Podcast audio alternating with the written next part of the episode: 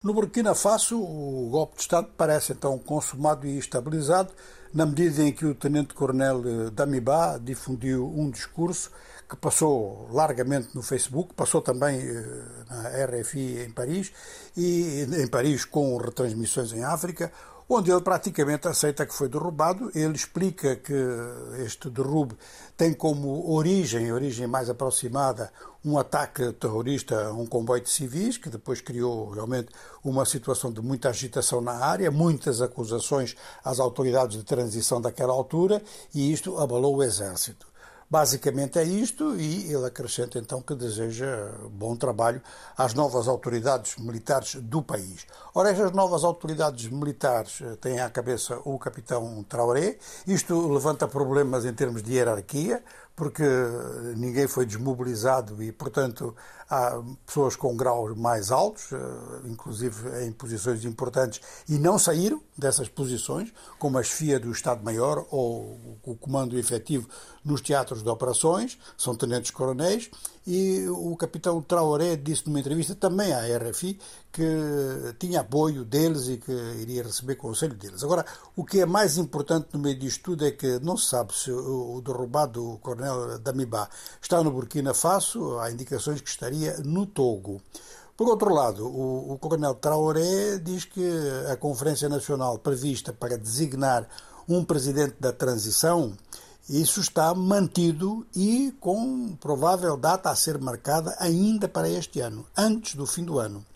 Ele prevê respeitar eh, as condições de acordo com a CDAO, ou seja, o regresso à normalidade constitucional em 2024. E ele diz que vai mesmo tentar que isso se passe antes.